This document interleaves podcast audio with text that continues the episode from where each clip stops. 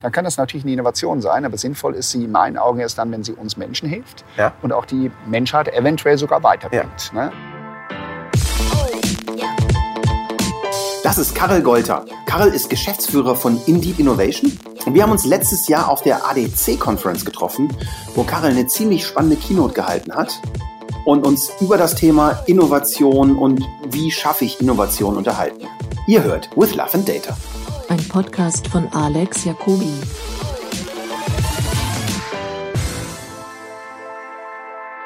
Zur Menschwertung oder zu dem, was wir jetzt mittlerweile im 20. und 21. Jahrhundert sind, ähm, dass diese Fähigkeiten eventuell erodieren können. Ein Beispiel ist, eine mögliche Gefahr ist, ähm, Voice-to-Text und, hm? und, und, und das ganze Thema, dass ich kaum mehr schreiben muss. Also ich muss in der heutigen Welt muss ich ja eigentlich äh, kaum mehr schreiben können. Hm? Und die gesprochene und die geschriebene Sprache sind aber zweierlei. Das, ja. das merken wir in der Jugendkultur natürlich ja. auch. Und da fängt es auch an. Also was wäre, Ne, das ist ein Szenario, will ich gar nicht heraufschwören, aber es ist möglich. Was wäre, wenn Kinder immer weniger wissen, wie man eigentlich schreibt? Dann ist, können wir sagen, ja, ist ja nicht schlimm, weil wir haben ja Voice-to-Text. Äh, ja. Äh, ne, die können ja einfach nur diktieren und alles geht und Befehle. Äh, damit geht aber ein Stück Kultur verloren, weil wir es halt eben durch das Lernen auch unsere, unser Gehirn entwickeln. Ja. Das heißt, wenn Kinder mit den kleinmotorischen Bewegungen schreiben lernen, ja. zeichnen lernen, dann äh, entwickelt sich damit auch ein Teil des Gehirns anders. Also Verknüpfungen entstehen anders, als wenn ich das nicht machen würde, wenn ich ja. also wie Mowgli im Urwald ja. äh, aufwachsen würde. Und dieses ist essentiell in unserer weiteren Entwicklung ähm, als Mensch in der heutigen Zeit. Wenn wir die eine Fähigkeit verlieren würden, wäre ja. das vielleicht schlecht. Auch Bist du sicher, dass das schlecht wäre, wenn wir diese Fähigkeit verlieren? Vielleicht brauchen wir sie ja wirklich nicht mehr als Menschheit. Ähm, ich, ich, glaube schon, weil das Problem ist äh, auch da die, die, Realität. Also kein System, keine Kamera, kein Mikrofon, kein nichts funktioniert hundertprozentig verlässlich als solches. Ähm, aber unser, unser Körper, unser Hirn, bis auf einen Hirnschlag, ne, der, der natürlich auch passen kann, passieren kann, aber deutlich seltener, ähm, sind wir relativ stabil. Ja. Und du merkst halt immer, dass, dass dadurch Verhaltensänderungen kommen, wo wir uns fragen müssen, ist, ist das gut und wohin könnte das nicht vielleicht heute, aber in 200, 300 Jahren ähm, geschehen. Ein, gute, ein schönes Beispiel, und das finde ich immer so, Science Fiction, ne, Pass, äh, Filmindustrie sind ja fantastisch im Storytelling. Mhm. Kennst du bestimmt Disneys Film ähm, Wally? Mhm. Ne, der letzte räumt die Erde auf. Mein Lieblingsfilm.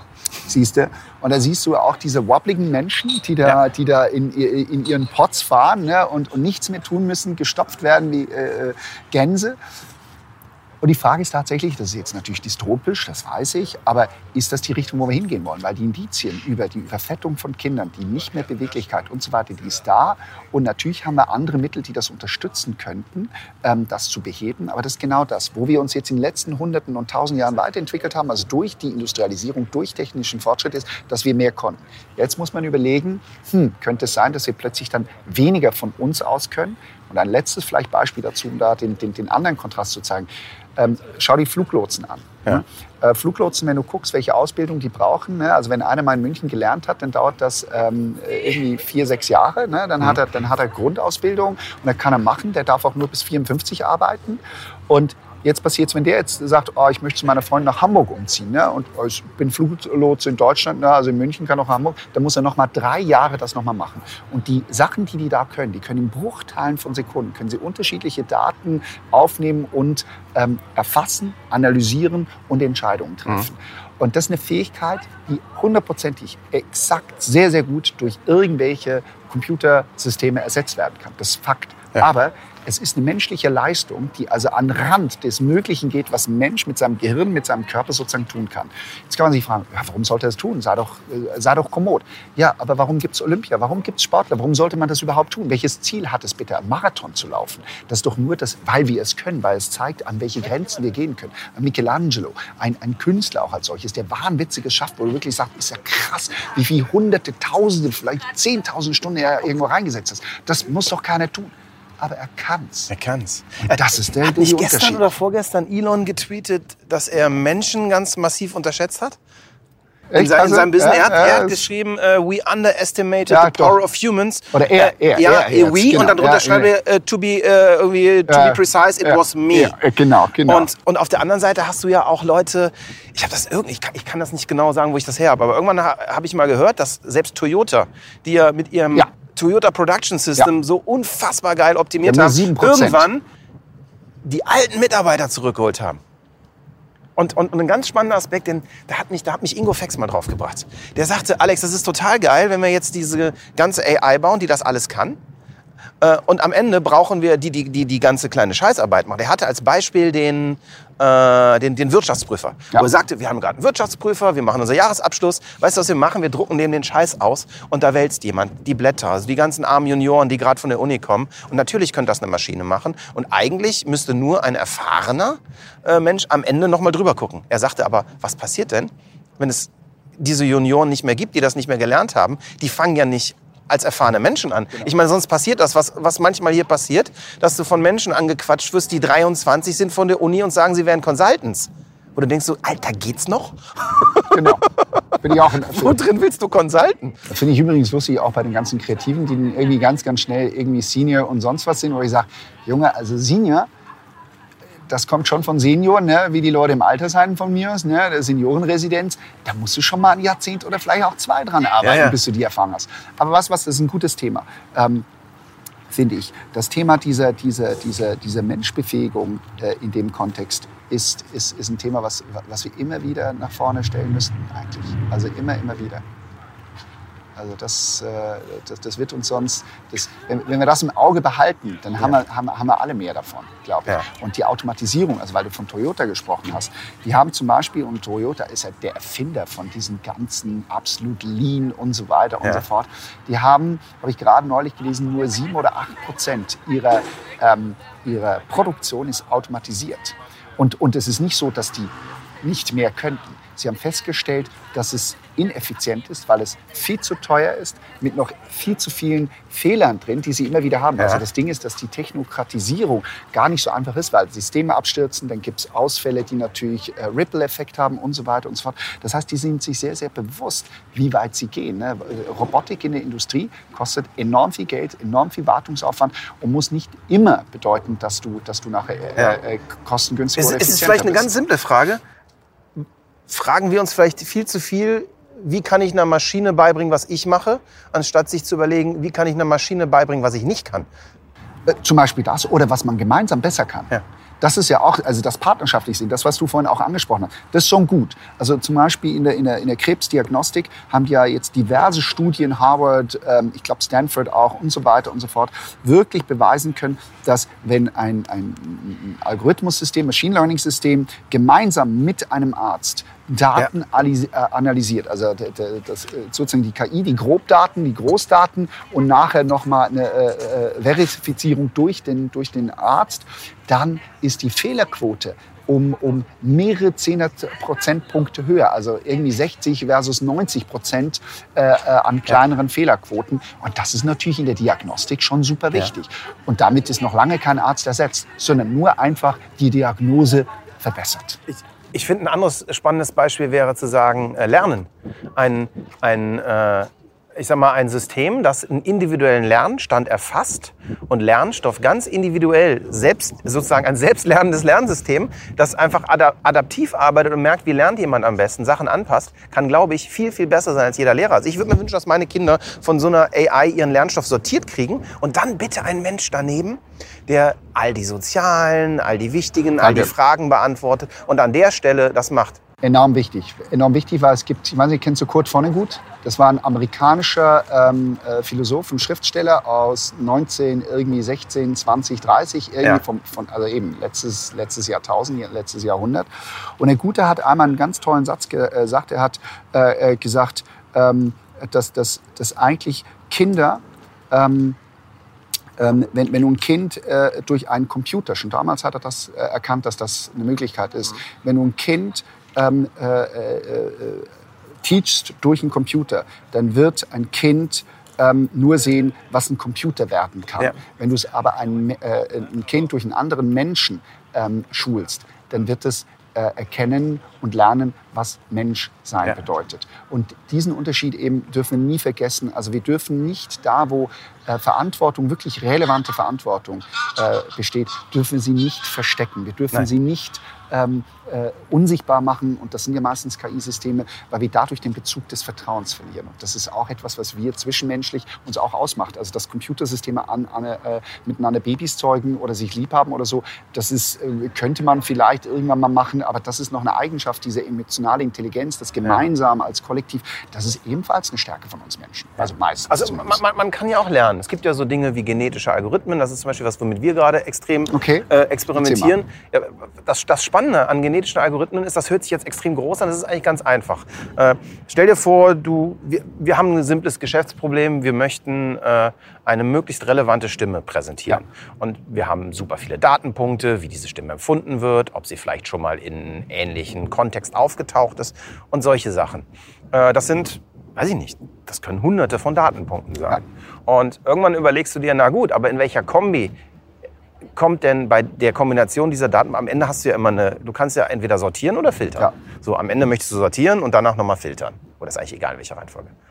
Ähm, und klassisches Deep Learning hoffst du ja, dass es was entdeckt, hast Ja, aber zero genau. Einfluss drauf.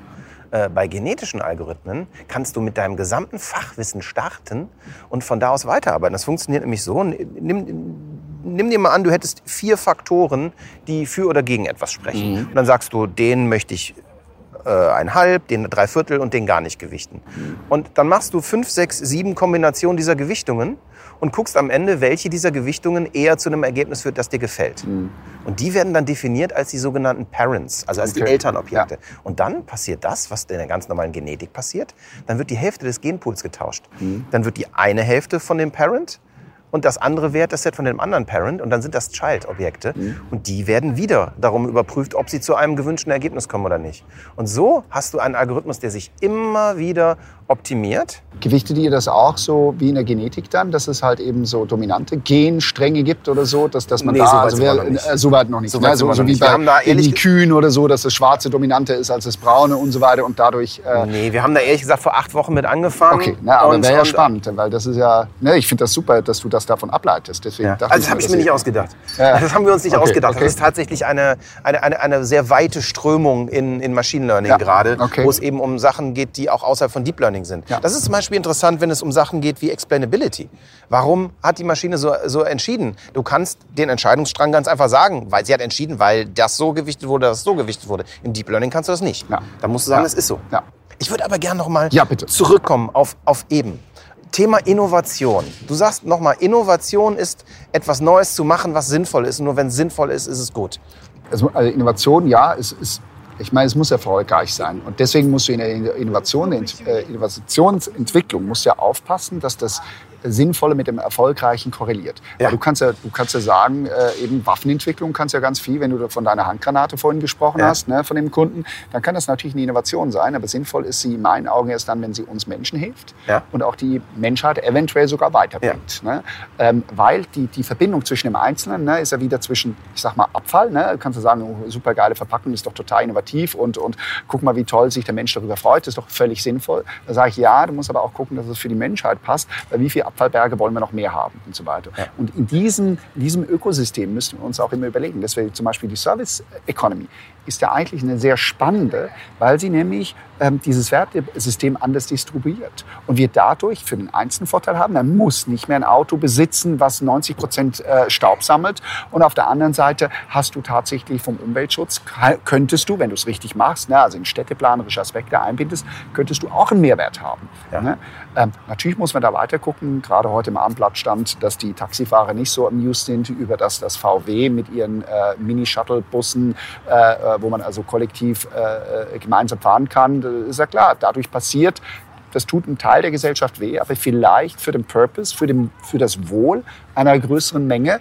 Und das muss man schon abwägen. Ich glaube, ich glaub, die Pferdebesitzer fanden Henry Ford ziemlich beschissen. Äh, Garantiert sogar, garantiert. Aber weißt du, was passiert ist? Dass die Kutschenbauer damals mehr Aufträge gekriegt haben, als, als sie jemals zuvor hatten. Und natürlich die Pferdebesitzer als solches, Pferde vielleicht nicht, aber es gab andere Industriezweige, die daraus entwickelt wurden, die viel, viel größer wurden, die viel, viel mehr gewachsen sind. Und diese Beispiele gibt es noch und noch. Aber weißt du, was die spannendste Frage ist bei der Transformation dann? Äh, wo ich dieses Wort eigentlich ganz beschissen finde. Ähm, wenn du nehmen wir mal damals an, wenn du dich als Pferdebesitzer definiert hast, dann warst du wahrscheinlich richtig gearscht. Wenn du dich aber als derjenige definiert hast, der Menschen von A nach B bringt, hast du gesagt, geil, endlich keine Pferde mehr. Ja, es ist tatsächlich ein Prozess, wo wir gerade total drin sind. Ne? Also ich, äh, ich, wir haben angefangen als, als äh, Audio-Postproduktion, Ja. Tonstudio. Und dann habe ich mich immer schon gerne, ich wäre mal fast Physiker geworden, mit, mit allen möglichen Themen beschäftigt. Und war wirklich, war vor zwei Jahren hier auf der kleinen Singularity University Ja, in, genau, in Berlin. Und bin nach Hause gekommen und habe gedacht, wir sind komplett gearscht. Ja. In fünf Jahren wird das, was wir tun, verschenkt. Mhm. Und das war für mich der Startpunkt zu überlegen, in welchem Geschäft bin ich eigentlich? Bin ich in dem Geschäft, ich habe die Telefonnummer von einem Sprecher, den eine Agentur dringend braucht? Hell no. Ich bin eigentlich in dem Geschäft dafür äh, zu helfen, wenn sich ein Kreativer äh, was Gutes ausdenkt oder eine Marke was zu kommunizieren hat, dafür zu sorgen, dass das so kommuniziert wird, wie es äh, gedacht war. Und auf einmal äh, hast du in deinem Laden so viel Data Scientist wie Tonmeister. Absolut. Und das ist ein guter Punkt, das sagen ja auch viele. Ähm, äh, das ist ja das, das nach wie vor gültige, ähm, oder die nach wie vor gültige Aussage von Darwin, der sagt, ne, klar, Survival of the Fittest, was er aber damit meinte, ist eigentlich, dass die, die am anpassungsfähigsten waren, die haben überlebt. Und das hat damit zu tun, dass wir als Menschen und als Gesellschaft handlungsfähig bleiben müssen. Das ist genau das, was du sagst. Du musst nicht sagen, hey, ich habe jetzt das einmal gelernt und ich habe es perfektioniert, sondern was du eigentlich immer wieder auch perfektionieren musst, ist der Wandel. Weil wir werden immer wieder Veränderungen haben. Und die Frage ist, wie kannst du handlungsfähig bleiben in einer Zeit des, des durchaus konstanten Wandels. Ja. Und das kannst du auch trainieren. Das ist auch etwas, dem kannst du positiv und konstruktiv gegenüberstehen. Das hast du, genau dein Beispiel ist es. Ja. Also, hey, wo bin ich eigentlich drin? Das ist gar nicht mein Business. Ich muss es nochmal ändern. Ich muss es anpassen. Und, und der zweite wichtige Punkt ist, was wir eben auch schon angesprochen haben, war ja dann dieser Punkt, dass man erst denkt, diese allmächtige AI, die alles kann, und dass man sagt, man geht eigentlich viel mehr in Augmentation und Hilfe und irgendwie macht man diesen Kreis, dass man am Ende eigentlich wieder im selben Business ist wieder vor, dass sich einfach nur die Werkzeuge geändert haben. Jetzt, jetzt sind wir gerade auf dem ADC. Ja. Und wir reden über Innovation und Kreativität. Wo siehst du denn für uns, ich, ich nenne uns mal im weitesten Sinne alle Werber, sogar mal ganz konkrete Möglichkeiten für Innovation und Data und Technologie? Okay, ähm, da kriegst du jetzt die provokative Geschichte. Ja, mach mal. Äh, also zum einen muss ich sagen, nein, also ich bin kein Werber, definitiv nicht. Okay. Und äh, ich, ich bin auch nicht der größte äh, Freund und Liebhaber von äh, Werber. Okay. Äh, das an dieser Stelle leider. Und zwar, weil die versuchen ja irgendetwas, egal was, nachher nur schmackhaft zu machen.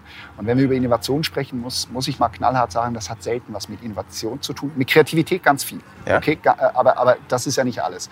Ähm, und nur weil man eine Kampagne macht, heißt das noch lange nicht, dass das äh, Produkt erfolgreich wird. Und selbst wenn es ein erfolgreich war, ist es zwar, machen das die Werber ganz gut, dass sie sagen, du, das war unser äh, Anteil daran, dass es erfolgreich ist. Das ist totaler Quatsch. Das ist das Produkt, das Produkterlebnis, all das, was dahinter steckt. Weil das ist das, was, wenn du was gekauft hast, wenn du irgendwie was gebucht hast und es erlebt hast und so weiter, das ist da, wo wirklich äh, äh, der Moment äh, der Entscheidung und der Wahrheit zusammenkommt. So, und deswegen müssten aber, was tatsächlich passieren könnte, ist, wenn die Werber ähm, mehr Innovation, tatsächliche Innovation im eigentlichen Sinne, etwas Neues zu schaffen, was wirtschaftlich erfolgreich ist. Also früher in den Prozess einbezogen. Ganz genau müssten sie das eigentlich tun. Sie müssten es aber radikal, sie müssten sich dazu radikal selber transformieren, weil sie doch zu sehr schnell wieder in Kampagnen denken, in Strukturen, weil das brauchen sie. Sie sind sehr stark prozessverhaftet. Auch deren Kreativitätsprozesse sind ja zum Teil extrem gut, von den Großen super gut durchstrukturiert. Da hast du Teams, die haben, sind hierarchisch aufgebaut und so weiter und so fort. Und ich stelle selbst das in Frage, ob die Großen, gerade die großen Agenturen, heute noch ein Modell haben, ähm, was eigentlich menschenwürdig ist sogar. Okay. Das war schon früher sehr schwierig, aber da konnte man sagen, hey, das, dafür konntest du hier ganz viel rausnehmen und da war es die Hitten und so weiter. Ich frage das, hey, ist das wirklich so? Viele sagen, ja, wir machen Service Design, wenn sie aber eigentlich meinen, dass sie irgendwie ein PDF, ein interaktives machen. Da lache ich drüber, ganz ehrlich. Interaktives. Ja, ja, das ist, das ist schwierig. Ähm, spricht das eigentlich das so? Es gibt ja zum Beispiel auch so neue Modelle, wo äh, so, so es findet ja eigentlich ein großer Shift statt. Ne? Die, die äh, Unternehmensberatungen sagen, ach du, der Einzige, der den Kunden versteht, sind wir und die Kampagne kriegen wir schon hin. Die Techies sagen, der Einzige, der wirklich äh, in der Audience of One den Konsumenten erreicht, sind wir. Das scheiß Creative kriegen wir schon irgendwo her. Und die Werber sagen, naja, äh, wir wissen, wie die Idee ist, dann machen wir die Produktion auch direkt selber. Und na, die Companies sagen auf einmal, warum machen wir das nicht alles in-house? Äh, wenn man das weiterdenkt, was du gerade angedacht hast, dann wären eigentlich äh, Brands gezwungen, den gesamten Prozess nach dem Produktschaffen in der Kommunikation als holistisch Einzelnes zu sehen und auch mitzumachen. Also ja, und ich glaube, das, was du gerade beschrieben hast, ist, ist, ist, äh, bringt, bringt es auf den Punkt. Wir müssen mehr zusammenarbeiten, wenn wir noch erfolgreicher sein wollen, aber auch wie wichtig Brands in der Zukunft sein werden. Das stelle ich mal ganz klar in Frage, weil auch da der Wechsel häufiger stattfindet, weil immer wieder neue Systeme aufkommen. Also auch da diese schon fast äh, von Schumpeter, diese schöpferische äh, Zerstörungskraft, die wir die, ich finde, wir erleben sie heute stärker. Du kannst als, als Blogger, als Influencer, kannst du schneller eine Marke nach oben, eventuell auch nach unten bringen, als jemals zuvor. Wir haben viele bei uns auch Kunden, ähm, die tatsächlich mit, mit Bloggern ein Produkt nach vorne bringen könnten, wie sie es nicht in zehn Jahren schaffen könnten. Ja. Ähm, und das hat nichts damit zu tun, dass sie eben eine coole Brand sind, sondern dass der Blogger die entsprechenden Zugang hat zur, äh, äh zu, zur Audience. Ja. Und das ist ein wichtiges Thema. Und diese Zyklen, wenn du an Kickstarter auch denkst und so Ja. weiter, äh, die kommen ja völlig ohne Werbung in dem Sinne. Also die brauchen keine, zu, zum mega erfolgreich zu sein. Erfolgreicher als jedes andere Unternehmen zum Teil. Also jetzt die Kampagnen, die drin sind oder so, die Ja. Projekte. Ähm, die brauchen keine Werbeagentur. Was sie aber brauchen, ist das Thema trotzdem der Kommunikation. Und das findet ganz anders statt. Das findet nicht am Ende statt, wenn sie etwas gemacht haben, sondern der ganze Prozess wird zu einer Kommunikationsplattform. Und das finde ich spannend, das finde ich Innovation. Das ist, glaube ich, die Zukunft. Da haben wir schon öfter drüber geredet im, äh, äh, hier im Podcast. Wenn, weil vieles, was du sagst, mein aller, meine aller, allererste Folge habe ich vor einem Jahr hier aufgenommen mit Javier Sanchez Lamelas von Coke. Ich weiß nicht, ob du ihn kennst. Ja, er war ja, letztes Jahr hier. Kinosprecher. Ja, ja, genau, genau. Und äh, äh, Javier meinte unter anderem Alex. Ja. When I call the agency, 95% of the work is done. So, das war die eine Sache. Und die zweite Ja, Sache, die er er sagte, war, äh, dass Marketing has to be an asset, not a liability. Nach dem Motto, das muss so geil sein, dass die Leute es haben wollen. Und dann kommt man ja irgendwann in die Ecke und fragt sich, ist das noch Marketing und Werbung oder ist das schon Produkt? Ist der Tesla-Screen noch einfach nur Service? Ist das schon ein bisschen Branding? Äh. Ich stelle mir die. Frage bei diesem Podcast. Ich weiß auch nicht, was das ist. Also ich mache das natürlich nicht nur, weil ich altruistisch äh, der Welt helfen will. Äh, aber auch für mich stelle ich mir die Frage, ist das ein Service-Ding? Ist das ein Werbungsding? Ist, ist vielleicht dieses ganze Denken Bullshit? Ist es vielleicht nur noch diese eine holistische Gesamtidee, die man hat und dass man eben mit Mehrwert auch wieder was zurückkriegt? Sehr wahrscheinlich nicht in allen Fällen. Aber es gibt neue Modelle, auch da wird es geben, die, die diesbezüglich besser sind. Äh, was bei, vielleicht, wenn du 100 verschiedene Suppen hast, wird es vielleicht ein bisschen, ne, das ist einfach below the line, das ist, das ist nicht wirklich relevant, das ist nicht top of the mind und so. Da ist es anders, aber gerade wenn du natürlich für High Investment Goods oder auch Services sprichst, wo, wo also mehr als nur ein, ein einzelner Touchpoint äh, ist. Ne? Wenn du ein Eis isst, dann, dann, dann hast du da eine kleine Celebration dabei. Ne? Wenn du ein Auto fährst, ist es natürlich deutlich komplexer, weil so, ein- Ja. so, so, so ein Eis hast du ja nicht dann drei, vier Jahre, sage ich jetzt mal, sondern wirklich nur, nur diese zehn Minuten vielleicht. Ja, ja. Okay? Und, und, und äh, dementsprechend brauchst du auch, also man darf nicht alles über denselben Kamm scheren, da brauchst du auch andere Kommunikationsdenkmuster und so weiter, Plattformen. Aber wir dürfen halt nicht vergessen, dass die Möglichkeiten, auch die Akzeptanz bei der, neu, äh, bei, bei der neuen Generation oder der neuen digitaleren Generation tatsächlich, das merke ich selbst bei meinen Kindern, anders ist. Das Spannend. ist auch cool. Das ist ja auch die Veränderung. Zum Teil werden wir gezwungen dadurch, neu zu denken. Das ist gut. Jetzt bin ich mal total neugierig. Ich habe, glaube ich, nicht in Gänze verstanden, was du machst. Ach so, Erzähl mal kurz. Also ich, ich mache von äh, ganz wenig, weil ich bin nur einer von, von einigen. Ähm, ich, ich, ich führe drei Firmen. ja. Ich mache aber hauptsächlich, was du jetzt auch machst mit, der, mit, mit deinem Podcast. Ähm, ich promote eher die Firmen. Außenminister. Äh, äh, ich, ich, genau, ich gucke, ich gucke dass, dass es innen eine gewisse Grundkultur, Struktur gibt.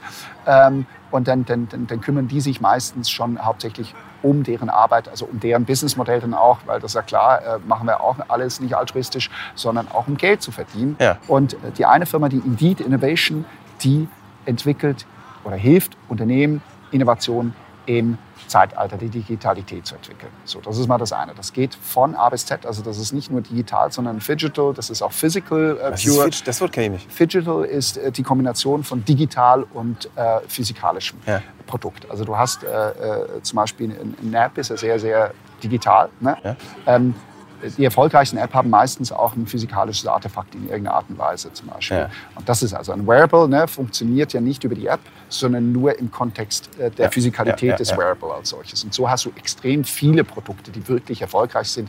Äh, äh, theoretisch auch Google in einer gewissen Art und Weise, weil sie ja viele, viele Artefakte machen. Auch ein äh, Airbnb ohne die Apartments wäre der Service. Äh, funktioniert nicht. Auch ein Uber kannst du sagen, er ist doch nur ein digital. Nein, das stimmt nicht. Der braucht die Autos dazu. Sonst funktioniert es nicht. Und in Zukunft will er sogar selber eigene autonome Autos haben. Also das ist, das ist die Verbindung. Und das ist, da sind wir spezialisiert von der ähm, Analyse der Opportunität, also zu gucken, wo gibt es überhaupt Potenzial bis hin zur auch begleitenden Umsetzung. Das heißt, wir haben bei uns Ingenieure von Wirtschafts- über, über Elektronik, Software äh, bis hin zu Designern unterschiedlichster Couleur, ob das Industriedesigner sind, UI, UX-Designer sind, Service-Designer sind, ähm, bis hin zu Wirtschaftspsychologen alles dabei, die halt ganzheitlich, also wirklich extrem ganzheitlich darum denken, weil heutzutage, außer du machst jetzt hier so eine schnöde äh, Wasserverpackung, ähm, sind viele Sachen, geht es ja darum, auch ein neues Business drumherum, eine neue Mon- Monetarisierung, vielleicht ein neues Geschäftsmodell damit mitzuentwickeln, weil wir alle wissen, durch verschiedene äh, wie, wie Sharing Economy Aspekte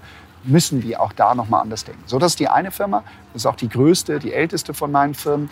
Ähm, ich habe eine weitere, die heißt Simplexion die sich ausschließlich um das IoT-Projektmanagement kümmert. Das sind IoT-Producer, nennen wir das. Ja. Das ist also wie, du kommst aus der Musikindustrie, also ein Ja, ja. Producer für irgendwie Film oder, oder Musik. Das ist dasselbe für ein IoT-Projekt. Ja. Also wo du halt eben Produkt mit Internet, Datenbank und so weiter verknüpft, verknüpfst. Und die dritte Firma, die heißt Tools of Innovators. Das ist meine jüngste Firma. Und da geht es um die Aktivierung vom, von Innovation oder vom Innovationspotenzial innerhalb von Firmen. Das heißt, wir ähm, steigern die Innovationsfitness von ähm, Mitarbeitern in Großkonzernen. Boah, das ist so ein wichtiges Thema. Ich habe diesen Podcast mal gestartet, weil ich eigentlich die Idee hatte, dass man mal programmatische Werbung emotional machen soll und ich eigentlich nur die Analytics mit den Kreativen verbinden wollte, weil ich eine geile Idee habe. Mittlerweile, klar, auch noch eine gute Idee. Ja, genau. So viele. Mittlerweile re reden wir über, äh, über, Themen wie Ethik und über mein Lieblingsthema, was du, glaube ich, bestimmt ähnlich handelst, nämlich wie führe ich eine Firma, wenn ich Change belohnen will und äh, das haben wir schon immer so gemacht, sanktionieren will. Mich, Und wie machst du es? Wie Äh, machst du es mit also- deiner Firma? also wir haben ein modifiziertes OKR-Modell. Also wir haben mal angefangen mit äh, V2MUM von Salesforce. Also wir, Okay. sind, wir haben unsere, tatsächlich unsere gesamte Company eine riesengroße Salesforce-Instance. Wow. Kombiniert mit, äh, weiß ich nicht, 31 Microservices, die noch woanders laufen, auf Heroku laufen so. Äh, äh, und äh, ich habe angefangen, als das Ding wuchs, äh, mich, ne, ich war, muss vielleicht dazu sagen, bis ich 33 war, war ich mehr oder minder Tonmeister und Musikproduzent mit einem Assistenten oder so. Und habe dann irgendwann gesagt, nee, jetzt mal Bock auf eine Firma und mal richtig machen, bin in die Werbung gegangen. Und dann ist das Ding größer geworden. Wir haben irgendwann äh, große FMCG-Kunden gewonnen, die wir bis, bis heute haben. Sehr geil. Cool. Ähm, Ja, geil. und dann fängst du aber an. Ich habe das vorher noch nie gemacht. Auch diese ganze CEO-Rolle ist für mich neu. Ich traue mich eigentlich erst seit einem Jahr, mich überhaupt so zu nennen, weil ich vorher dachte, ich bin, das ist so Wurst, was du da tust. Das ist, äh, Genau. das wird dem noch nicht gerecht. So und dann fängst du an äh, zu denken, du bist der Chef, du musst entscheiden. Und dann wird das größer und dann bist du unterwegs und dann fängt es auf einmal an, dass du den Leuten etwas vorgibst und dann machen die das, was du ihnen gesagt hast und das ist total scheiße. Oder noch schlimmer, sie machen es nicht und du bist in einer wirklich frustrierenden Form von Hilflosigkeit, die dafür sorgt, dass du ein richtiges Arschloch wirst. Äh, und dann, dann habe ich den Kardinalfehler gemacht, den alle äh, so viele äh, Unternehmer, die wachsen, gemacht haben. Habe gesagt, jetzt suche ich mal jemand, der mal vom richtig fetten Laden kommt und, Und mir- und, und einfach mal das Ding schon mal so vorbereitet, ja. dass wenn die World Domination da ist, wir voll am Start sind. Pustekuchen, was für eine Scheißidee. Das war auch wieder, also diese ganze Singularity-Geschichte war für mich wirklich prägend, weil ich kam zurück mit OKR und mit diesen ganzen Change-Ideen und habe gemerkt, okay, dieses Bottom-up, äh, wie eine, wie eine Montessori-Schule. Äh, ich, ich muss kein Chef sein, sondern ein Anführer, der eine Richtung vorgibt und muss alle meine Leute dazu kriegen, dass sie selber Bock haben, da was zu machen und ihnen auch die Chance zu geben, zu sagen, ich würde gerne das machen, wenn wir da hinkommen. So, und das heißt, wir haben ein OKR-Modell.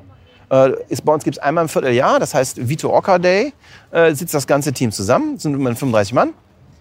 Äh, Dann gibt es eine kleine Keynote. Äh, jeder Teamlead, äh, der übrigens nur Sklave des Spezialisten ist, mehr nicht, ne, gibt, hält so aus seiner Teamsicht äh, eine, eine kleine Keynote. Und dann sitzen wir den ganzen, den, nee, den zweiten halben Tag zusammen und bauen unsere äh, Quarter-OKRs.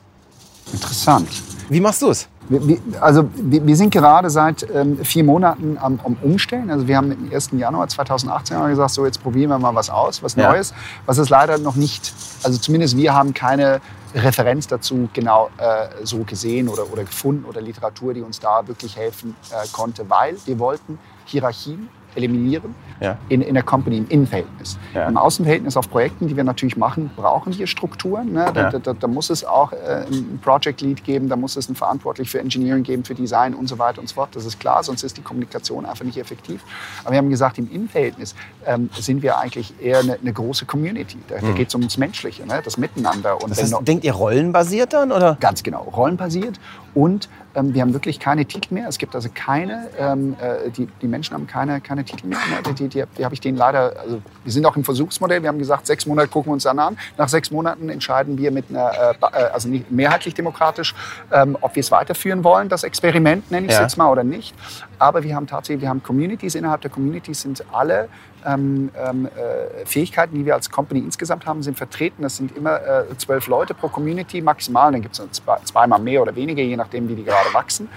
Und die Communities haben nur zwei Verantwortungen. Sie haben nach außen hin, sind sie verantwortlich für eine ganz dezidierte Gruppe von Kunden, und zwar ganzheitlich. Deswegen Ja. also nicht irgendwie die äh, Techies nur für den, sondern dass der Kunde ganzheitlich betreut werden kann äh, unabhängig vom Projekt. So, und die haben die Verantwortung, ne? und zwar alle. Nicht einer du für den, du für den, sondern alle für alle, die sie in dieser Community haben. Das nach außen hin. Nach innen hin haben sie, sie nur die Verantwortung ihnen selbst gegenüber, dass es ihnen gut geht. Also dass sie Okay. menschlich miteinander umgehen können, dass wenn ein Neuer in die Company kommt, nicht einer gegen viele, sondern einer gegen möglichst wenige ist, Ja. der aufgenommen werden kann, dem, dem die Prozesse erklärt werden kann und so weiter. Aber so wie fort. organisiert ihr das praktisch? Das ist jetzt noch eine Idee, das hört sich jetzt für mich Nee, noch nee, sehr theoretisch um. an. Nee, Wie nee, muss ich mir das vorstellen im, im Alltag? Ja, dass, dass diese Communities sich nach innen hin, wenn, wenn es um irgendwie geht, hey, wollen wir Also eigentlich gibt es dann morgens ein Stand-up oder so? Oder? Wenn Sie das wollen, können Sie das machen. Das ist denen komplett selbst überlassen. Okay, So krass. wie Sie es brauchen. Und so ist auch jede Community natürlich leicht anders. Natürlich als ganze Company machen wir es, äh, Events, die machen Community-Meetings, wo sie halt über Sachen reden, wo sie gerade im äh, Innen- und im eben Außenverhältnis an unsere Kunden, weil ohne Kunden können wir ja nicht leben, äh, funktionieren. Und sie müssen sich komplett selbst managen. Es gibt keinen äh, Community-Leader und so weiter. Es gibt natürlich, wir haben geguckt, dass es äh, äh, schön verteilt ist, auch von der Seniorität. Also nicht, dass du plötzlich eine, eine reine Anfängertruppe hast oder so. Das Ja. wäre ja natürlich auch Ja. schwierig. Und so müssen sich die, die, die Seniorigen logischerweise dann ihre, ähm, ihren Respekt selbst verdienen. Und das passiert meistens automatisch. Das ist wie im richtigen Leben. Da gehst du auch nicht zu Opa hin und sagst, hey Opa, du alter Knacke, äh, du hast ja dein Leben komplett verbockt und da hast du überhaupt keine Ahnung. Ich sag dir mal, wie das Leben hier läuft. Ne? Sondern das ist ja meistens, äh, hast ja einen Respekt davon. Du sagst, ja, du, der hat schon einiges gesehen. Ich frage ihn mal, wie er das sieht. Aber der Unterschied ist, sonst zu einem Leader, der gerne mal sagt, ja du, das ist so und so, deswegen musst du es auch so und so machen, ist der Jüngere oder wie auch immer das ist, kann selbst entscheiden, ob er das so richtig findet. Und er muss halt auch im Kollektiv gucken, dass es vorangeht. Ne? Wenn Was? er sich halt alleine rausschert, ist natürlich auch schwieriger. Was passiert, wenn so ein Team auf so einen richtig krass hierarchischen Konzern trifft?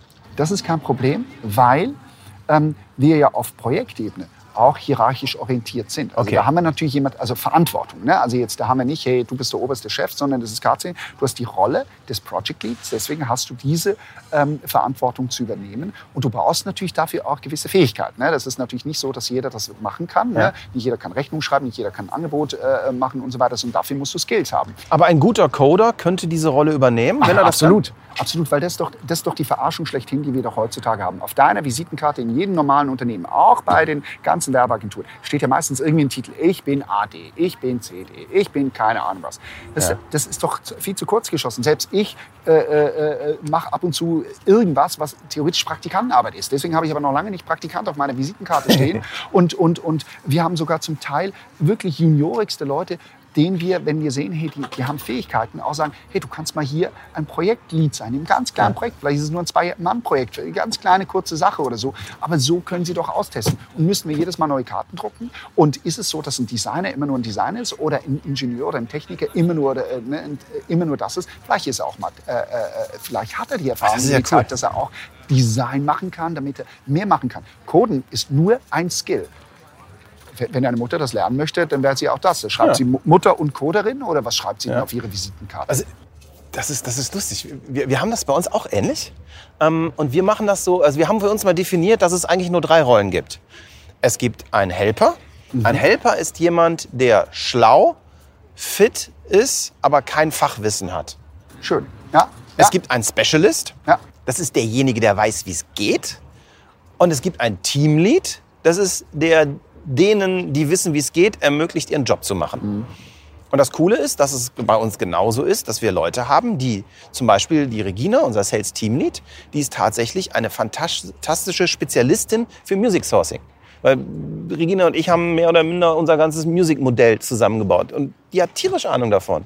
Und äh, wir beide sind eigentlich diejenigen, die, die, die, die äh, in diesen ganzen Emotions- und Musikmodellen denken. Und da sind wir Spezialisten.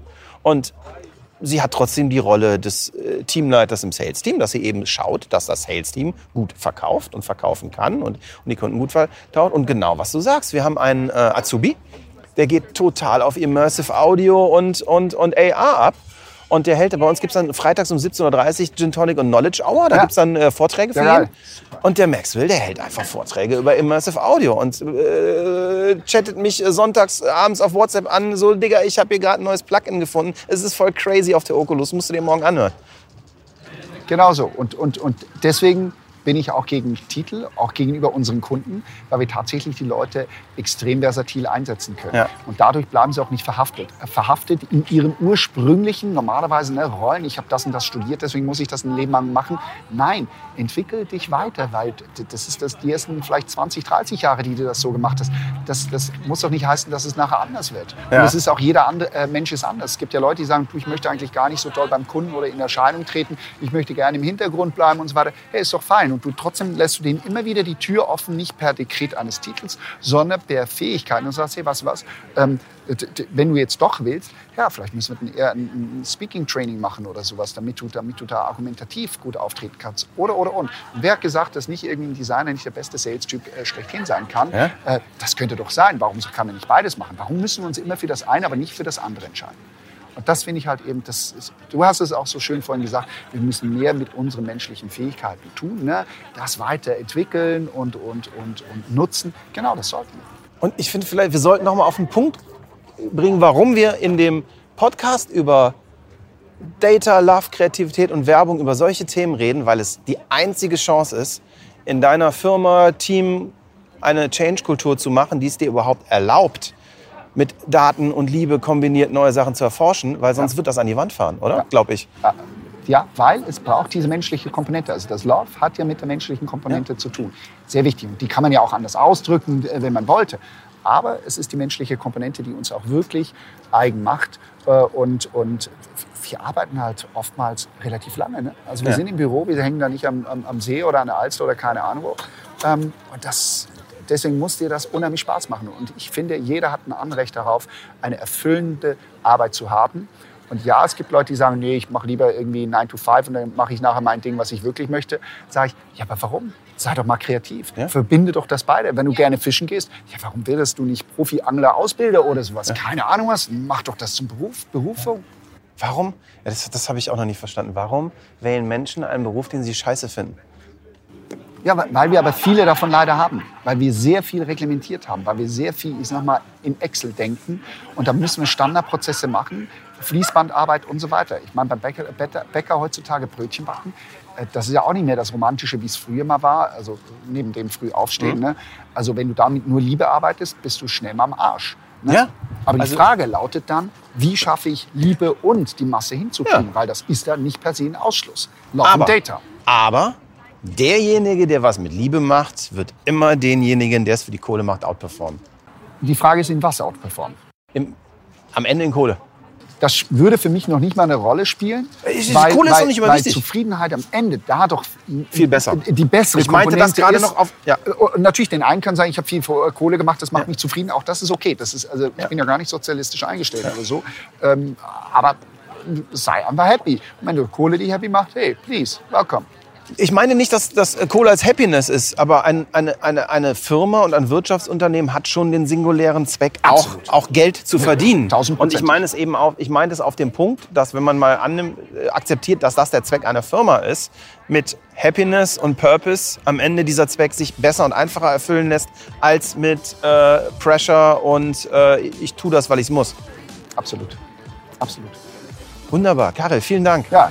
Das war ein voll auch. gutes, spannendes Ja, Gespräch. hat, hat dir gefallen, weil, weil du hast ja mehr davon gemacht als Ja, ja, ich. Also Fantastisch.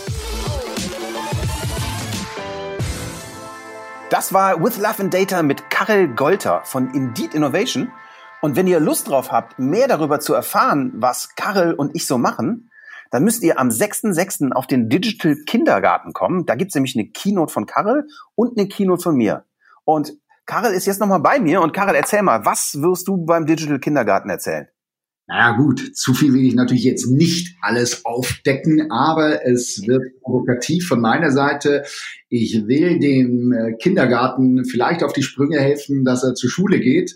Vielleicht will ich auch dem einen oder der anderen äh, mal ins Gewissen reden, aber auch aufzeigen, dass wir in der heutigen Zeit vielleicht ein bisschen rebellischer sein müssen. Vielleicht müssen wir ein bisschen aufmüpfiger sein und selbst hinterfragen, und versuchen ganz, ganz große und weite Sprünge zu tätigen.